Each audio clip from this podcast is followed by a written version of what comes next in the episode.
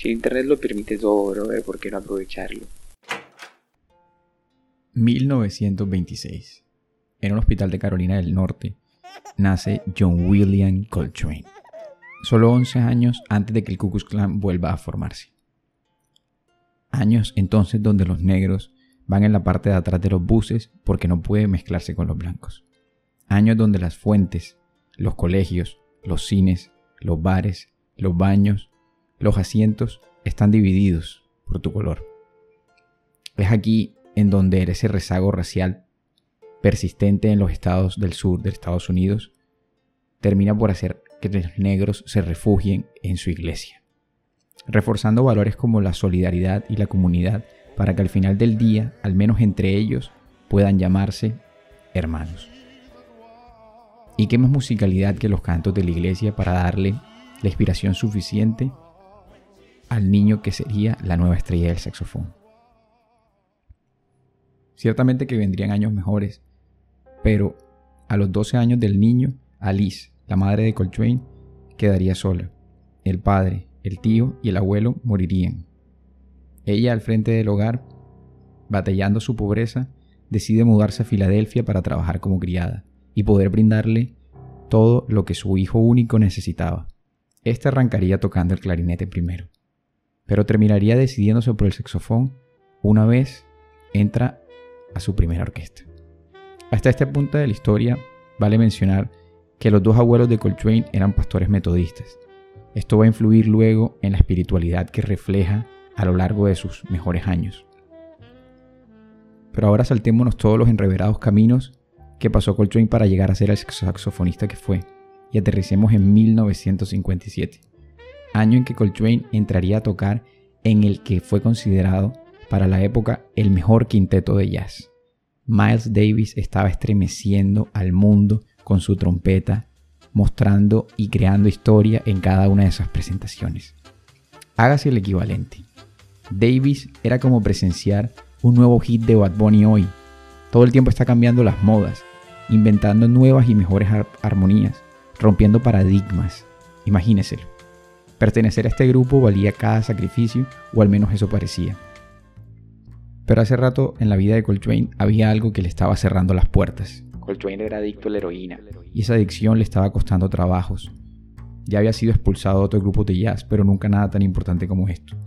Y aquí es donde este relato comienza. Porque Coltrane deja de ser una persona del común para volverse lo que usted y yo, adictos al celular, no somos. Y creo que no podremos ser.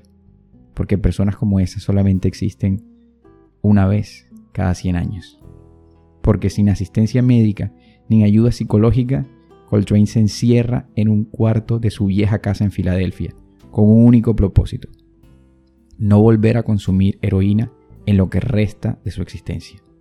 Imagínenselo por favor. Sé que mi voz no es la de Morgan Freeman y que seguro esta historia no está contada con el tono y la trascendencia que debería, y no lo culpo si no puede comprender el peso de la determinación de un hombre como este. Pero es que han pasado 100 años o casi 100 años desde que este hecho sucedió y no hay un tratamiento médico totalmente comprobado para dejar de ser adicto, usted no puede dejar de ver el celular por 5 minutos. Y este tipo dejó la heroína estando solo en un cuarto. Y como se imaginará, Coltrane lo logró. Dejó la, heroína y su música trascendió porque logró entenderse él y entender al mundo en el que vivía una vez estuvo sobrio mejor de lo que cualquiera hubiese podido hacer. Le dijo que no al diablo y le cerró las puertas justo en su cara. Comenzó una nueva carrera. Trascendió y se convirtió en un hombre celestial. Su saxofón era la conciencia espiritual de un pueblo y a través de él hablaba. Pero olvidemos nuevamente a Coltrane por un segundo y ahora pensemos en 1963. Estamos en una iglesia bautista en Birmingham, Alabama. Es el 15 de septiembre de ese año. Y una bomba le pone fin a la vida de cuatro niñas y 17 personas. ¿Se acuerda del Ku Klux Klan al principio, verdad? Bueno. Y aquí es donde los valores de la hermandad, la redención de la adicción y la espiritualidad alcanzada a través de los años ponen a Coltrane en el lugar necesario para ser capaz de aglutinar el sentir de su pueblo y de una manera superior poder responder el desacuerdo que sentían a través de su música. Y ahí decidió tocar esto que hemos estado escuchando. Acto 2. En un caserío portugués, concretamente en el distrito de Asiñaga, cerca del río de Tajo, entre campesinos sin tierra, José de Sousa Saramago arrancaría su vida en el año de 1922.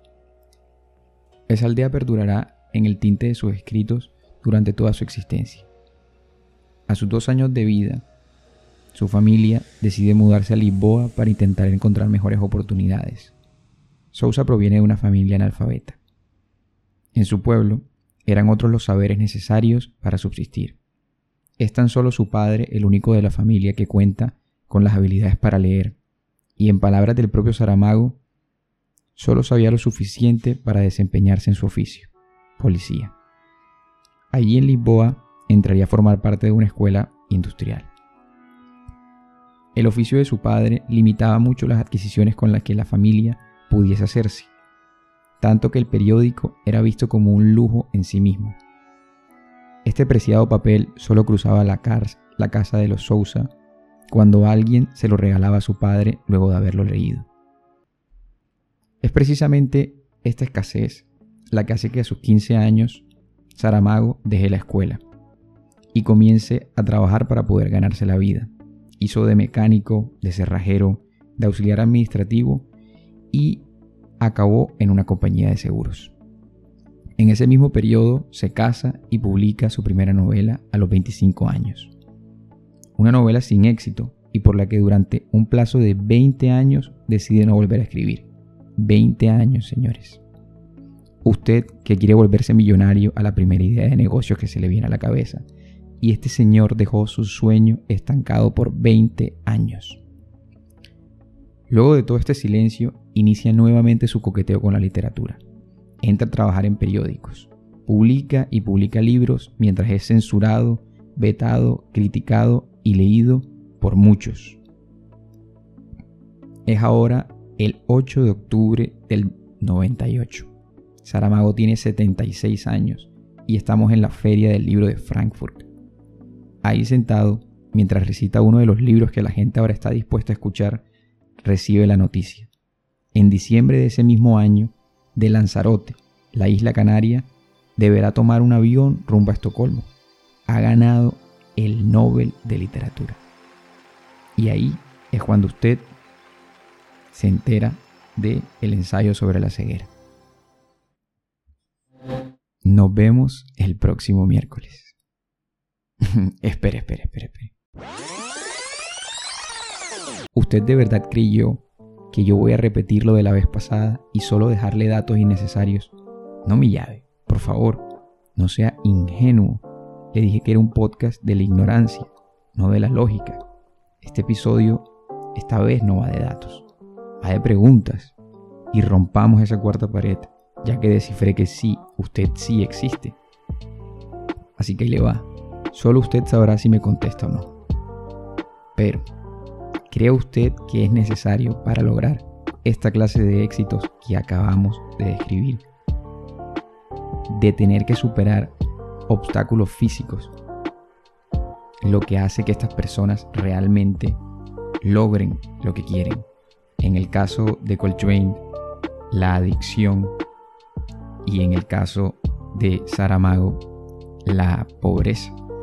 Si me quiere responder, recibo cualquier cantidad de respuestas en arroba Joe del Gallego y ahora sí, nos vemos el próximo miércoles.